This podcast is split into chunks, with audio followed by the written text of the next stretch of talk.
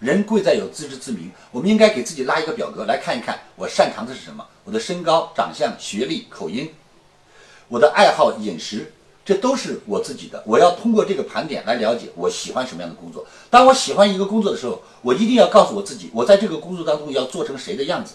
所以我要有一个偶像，我然后去了解这个偶像，去学习这个偶像，让自己慢慢的成为这个偶像级的人物，让自己拥有这一切。